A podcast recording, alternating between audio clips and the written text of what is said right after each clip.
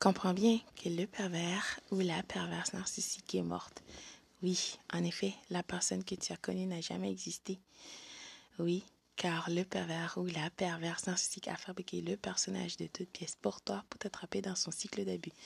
Maintenant, cette personne t'a dévalorisé, il est parti sous le soleil de la Toscane avec la nouvelle conquête. Cette relation n'a pas fonctionné, ou l'herbe n'était pas plus verte chez le voisin.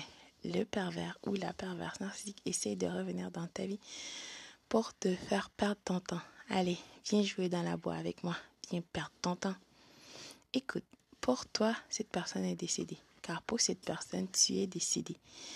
Cette personne veut te parler parce qu'elle s'en est. Elle n'a rien à faire. Elle veut de l'attention. Tout simplement. Écoute.